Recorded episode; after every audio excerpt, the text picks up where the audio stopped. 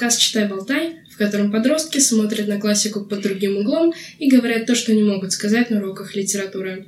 Это четвертый выпуск подкаста, и я его редактор, Мария Мазенко.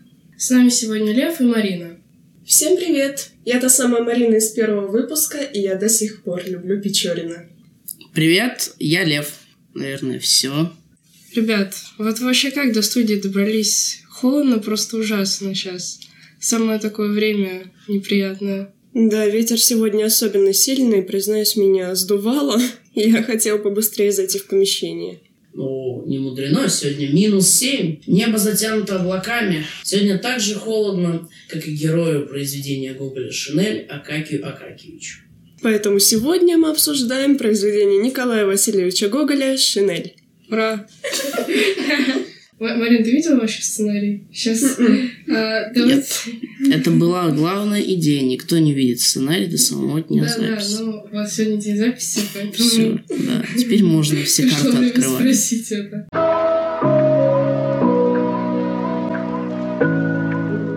А, кому вообще книга понравилась? Я, честно признаюсь, не фанатка Гоголя, но произведение интересное, особенно конец. А я, я фанатка Гоголя. Да. Я обожаю Шинель, наверное, одно из самых моих любимых его произведений. А тебе как лев?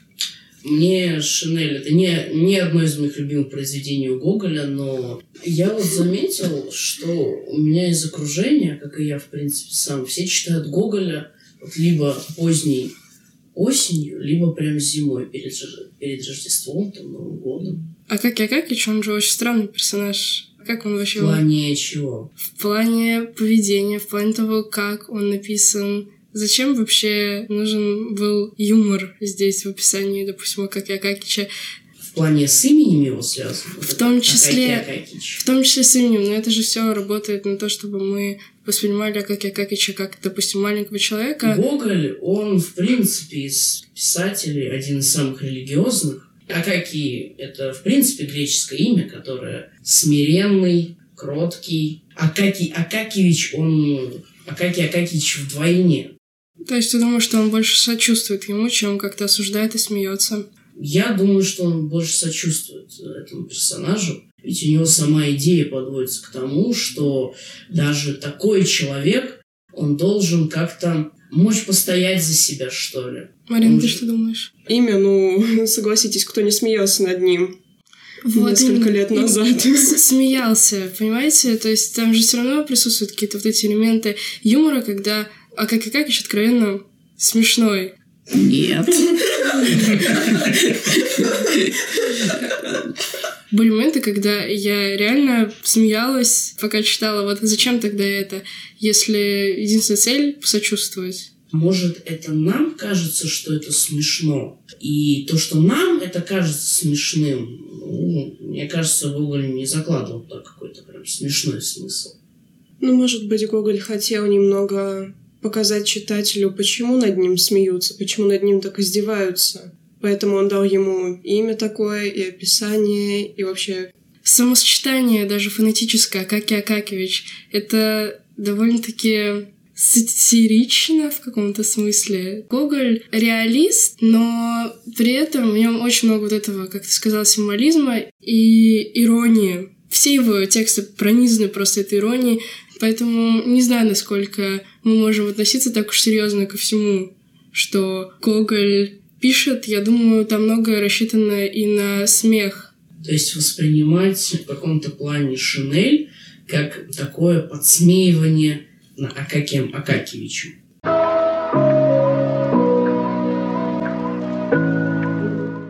Вот то, что он вечный титулярный советник, вас не удивило как-то? Мне кажется, он сам, по сути, в этом виноват. Ему же предлагали другую работу, но он отказался от этого. Ему хочется только переписывать тексты. Да, возможно, это для него уже больше не работа, а хобби. Ему нравится этим заниматься. Но если бы он хотел, он бы спокойно мог подняться дальше. Он был титулярным советником. Это, по-моему, девятый, да, девятый ранг из 14 возможных. Э, Следующий восьмой – это уже потомственное дворянство. И все-таки он как-то дошел до этого с 14 до 9 ранга. Его прошлое не имеет особого значения, если сейчас он зациклен именно на вот этом девятом ранге. Ну, Толстой вообще считал, что человек тогда жив, когда он куда-то двигается, куда-то стремится, когда он ошибается и поднимается вновь. А если так посмотреть с точки зрения Льва Николаевича, то Акакий Акакиевич, он, по сути, мертв. Он не жив, он просто застрял в одном месте. Не страдает, ему, ему нравится такая жизнь маленького человека. Ну, так а я и не говорю, что он страдает. Но просто я говорю, он что он никуда не двигается. Не сурка или э, был бы внутренне мертв. Это же проявлялось бы в его поведении. А у него такого нет. Даже его коллеги по опасному министерскому бизнесу, они все стремятся продвинуться по этой карьерной лестнице, а он наоборот, он остался на этом, его тут все устраивает, кроме того, что платит немного. И он чувствует даже в этом какое-то блаженство, что ли, когда он переписывает вот эти вот крючки, работая принтером. Потому что текст написан как будто бы э, самим Акаки Акакичем. То есть, конечно, он написано третьего лица, но это один из инструментов, чтобы читатель как будто доверял этому рассказчику. А так, э, получается, все, что описано, это же э, мир глазами Акаки Акакевича. У него просто, по сути, ну, ничего другого нет. Кстати, вот хотел у вас спросить, как вы считаете, люди, которые его коллеги, они действительно были рады за него или просто продолжали над ним посмеиваться? Ну, они увидели, очевидно, мне кажется, в нем смену какую-то. То есть э, дело же не в том, приобрел как я шинель или нет. Дело в том, как на него это повлияло. Каждому человеку нужен какой-то смысл жизни. Вот для Акаки Акакевича покупка этой шинели было событием, которое разделило жизнь на до и после, и я думаю, как Акакевич просто стал сам себя больше уважать.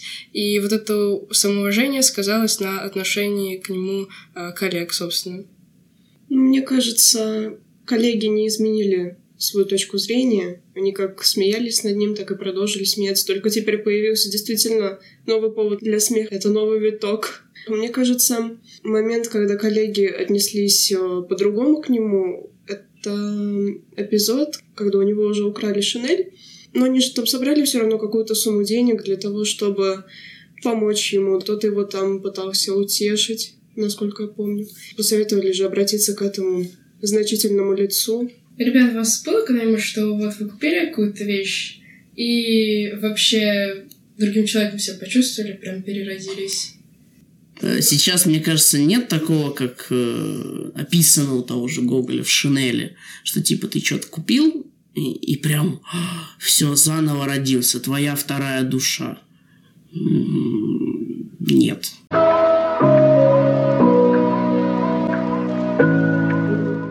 Вообще, как думаете, что для Акаки Акакича шинель? Как она ему помогала вообще? Что, что такое шинель в шинели? Если вспомнить того портного Петровича, Петровича, Петрович, да. да. Петровича, который предстает таким вот искусителем. Не зря его, по-моему, несколько раз то жена, то сам Акаки Акакич называют чертом. Он как будто рушит вот эту вот размеренную жизнь Акаки Акакича и делает его каким-то каким-то странным. Начинает проявляться его характер, уходит его смирение, то есть начинается в нем борьба Шинели и Акаки Акакича. Он, наоборот, будто ради этой Шинели пытается убить себя. Он же отказывает себя во всем. И в еде, и в свечках. Он отказывает себе буквально во всем ради одной Шинели. Я, конечно, понимаю, что это, ну, необходимость, потому что да, холодно, да, если он не купит эту шинель, то есть такая же вероятность, что он умрет, но только из-за мороза. Ну хорошо, кур это у него стоило э, 80 же рублей. 80, да. 80 рублей. В месяц он зарабатывал чё 400. Нет, это в год. Это в год он заработал 400? Это в год. Ладно, да, действительно. Преображение может быть в том плане, что Шинель — это его гордость, это его достоинство, потому что даже когда он берет сравнить э, свое старое одеяние с этой шинелью, он сам смеется и понимает, насколько это было убого. Эта шинель, она как бы она является теперь олицетворением его самого. Она является его жизнью. Он в эту Шинель вкладывает как будто бы часть своей души. Она для него становится чем-то вроде крестража какого-то. Даже когда он ее потерял и шел обращаться к этому значительному лицу, у него появился на секундочку какой-то характер. И он благодаря нему смог все-таки переступить этот порог. Или когда э, он только потерял Шинель, приходит к этому э, начальнику, и чтобы он никогда в жизни раньше не сделал, представляется своим титулом, что он министерский, чтобы его пропустили, то есть пользуется служебным положением. Он, мне кажется, даже сам удивился, что он так сделал.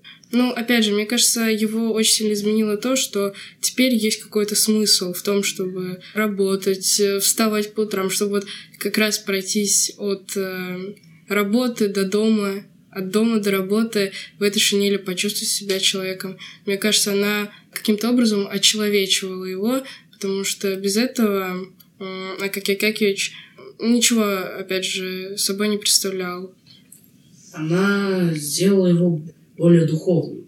Даже когда он совершенно приучился голодать по вечерам, он продолжал питаться духовно, нося в мыслях свою вечную идею будущей Шинели. Ну, я бы не назвала это духовностью, я бы назвала это, наоборот, цикличностью на материальном, но то, что она каким-то образом изменила его и даже, возможно, в лучшую сторону, да, я думаю, что это так.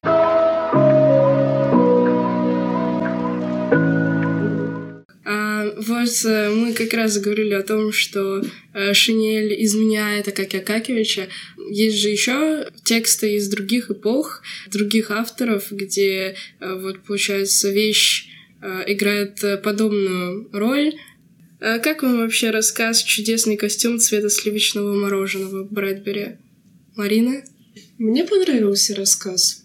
Он такой несмотря на все проблемы, которые в нем поднимаются, он такой легкий, воздушный. Лев. А, Рэй Брэдбери, конечно, отличный писатель, но вот этот его рассказ, блин, он мне вообще не понравился. Странный сюжет, персонажи, ну, испанцы, хорошо, но они какие-то не испанские, что ли. Потому что они мексиканцы эти мексиканцы, которые хотят себе вот этот вот красивый белый костюмчик. В этом рассказе главный герой чувствует себя крайне неуверенным, не может познакомиться с девушкой, которая ему нравится. И тут он встречает э, пятерых людей, у которых абсолютно те же параметры, что и у него, тот же рост, тот же вес. И они решают на шестерых купить один чудесный костюм цвета сливочного мороженого, и он их очень сильно меняет, меняет их отношение к миру и к себе, в том числе друг к другу. Как вы думаете, вот чем отличается шинель, как то, что меняет героя, носящего ее, и костюм цвета сливочного мороженого вот для э, героев рассказа Брэдбери? Для Акаки Акакича Шинель стала не просто даже каким-то отражением души. У него из-за нее произошла внутренняя борьба. Он как будто начал вылазить из своего Акаки Акакевича и выпрыгивать вот в эту вот шинель. А у Брэдбери у него вот эти вот прекрасные мексиканцы, они используют вот этот костюм скорее как средство просто достижения своей цели. Марина, ты что думаешь? Смыслом их жизни вообще в целом становится этот костюм. Они даже живут, по сути, по часам, вот, они же носят его четко по расписанию, то есть они начинают жить тогда, когда они в этом костюме. Все остальное — это просто Просто ничего. То есть ты думаешь, это что, что герои рассказа Брэдбери, они как-то серьезнее а, относятся к этому костюму? То есть он их сильнее меняет, чем, допустим, Акаки Акакевича? Я бы не сказала, что серьезнее. Акаки Акакевич тоже серьезно относится к своей шинели. Но в чем вот различие восприятия? У, у этих героев у них зацикленность. Ну, как бы это сказать? Зачем они его носили? У каждого своя цель какая-то. Для того же Мартинеса познакомиться с девушкой, стать уверенным. Извини, пожалуйста. То есть это было средство, а не самоцель. Да, я думаю, что... Угу. Э, извините, что срываю. я, думаю, что это средство да. больше, но средство обрести уверенность. Не думаю, что это становилось самоцелью, смыслом жизни, там, как у Акаки Акакевича. Это было что-то, что их возвышало и давало им почувствовать себя другими людьми, потому что все они сталкивались с определенным неблагополучием.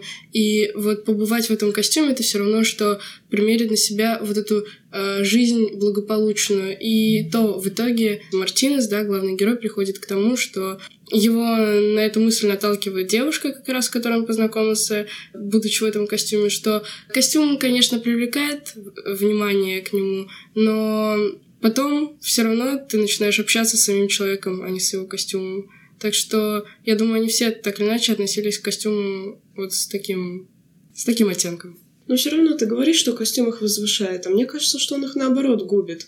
Потому что для них смысл ну, странно, да, сказать смысл жизни этот костюм, вот чтобы он не порвался, чтобы он не испачкался.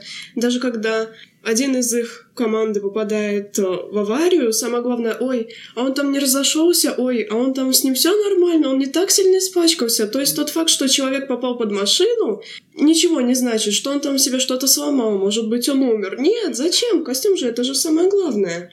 Не, мне больше всего понравился момент, когда они проходят и видят своего друга в кафе с девушкой, и где она, типа, то ли хотела ему сесть на колени, то ли уже садилась. Но это не столь она важно, же смачкает наш костюм, и бегут ее сталкивать. Да-да-да. Они к Ваминусу относились плохо, они все знали, что он неряшливый, они специально пошли посмотреть не дай бог там что-то случилось с костюмом. И когда они стояли уже все у этого стекла и смотрели на него. Вот я согласна, да. Не испачкает ли она его? Быстрее, быстрее, надо убрать. И опять, когда приезжает скорая помощь, все чем занимаются? Не тем, чтобы как-то, ну, помочь человеку. Они занимаются тем, чтобы снять этот костюм, потому что мы вложили туда сколько? 50 да? 60, 60. 60 долларов, да? Мы вложили туда 60 долларов, вот какие-то врачи, они разрежут его, и весь наш костюм испортится, и, о господи! Хочу вот встрять. Не совсем согласна с этими мыслями, потому что когда этого героя сбила машина, то э, друзья, они за события рассказы все равно становятся друзьями. Я думаю, их объединяет вот это вот нахождение в одной вещи. Они испугались за него, они спрашивали, как он себя чувствует, и были заинтересованы в этом. И э, сам герой сделал акцент в том, что проверяйте костюм, все ли нормально с костюмом, снимайте с меня его, чтобы никак не травмировать. Э, не знаю, я тут увидела какое-то даже э, желание помочь своим товарищам он его снимает сквозь боль, потому что оказалось, что у него сломана нога. Ради друзей он перебарывает себя, чтобы они сами уже поносили этот костюм. Я все равно не вижу тут дружбу. Вот хоть убей, но не вижу я ее. Я прочитала комментарии, что люди думают об этом рассказе. И все пишут, вот какой замечательный рассказ о дружбе. Как круто, как классно. Но я не вижу тут дружбу. Ну где она? Ну да, друг... По-моему, это просто бред. Представь, что ты делишь свою куртку с шестью другими людьми. Да, кошмар. Вот так вот зимняя пора мне, кажется, мне, кажется, это, мне кажется, это отлично сплочает людей. Или нет, ладно, не куртку, а одну пару обуви на шесть человек. А, как э, на Руси, да, когда были да, одни типа лапти. Мне, мне кажется, это отлично сплочает людей. Учит пунктуальности. Не опаздывай, приноси мне вовремя. Иначе я тебя на час задержу. Ну, это может быть уважение какое-то. Но я бы все равно не назвала это дружбой. Дружба это немного другое. Получается, у героев Брэдбери у них была какая-то цель в жизни. Костюм помогает им исполнить свою мечту. Угу. Я скажу, что вещь важна в том плане, что она заставляет человека почувствовать себя по-другому.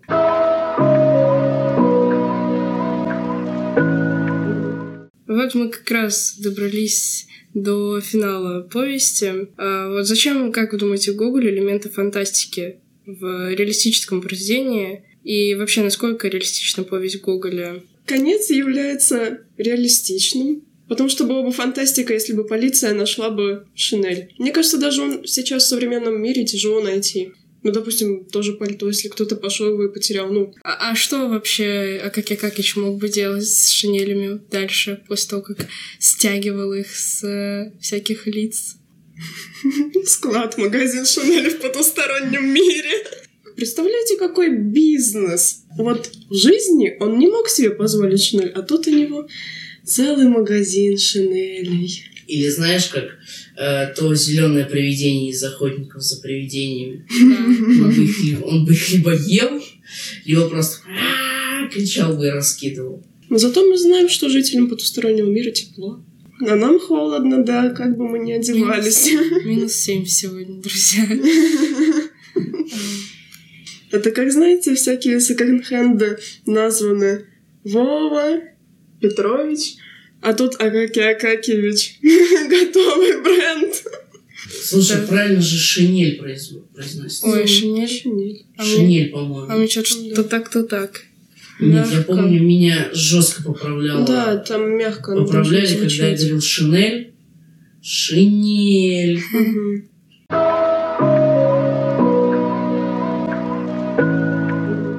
Итак, мы сегодня поговорили про замечательную повесть Николая Васильевича Гоголя, узнали, зачем нужна была шинель Акакию Акакевичу. Да, обсудили мы сегодня еще шесть горячих мексиканцев. В прошлый раз были Джигит и Лев. Что будет в следующий раз? А это уже интрига следующего нашего выпуска. С вами сегодня были Маша. Марина. И Лев. На этом все. Спасибо, что слушали. Стараемся радовать вас каждый выпуск. Подкаст «Читай, болтай» можно слушать в Яндекс Музыке, Google подкастах, Кастбоксе и в группе «Читай, болтай» во Вконтакте. Ставьте нам оценки и пишите комментарии. Нам интересно, что вы думаете.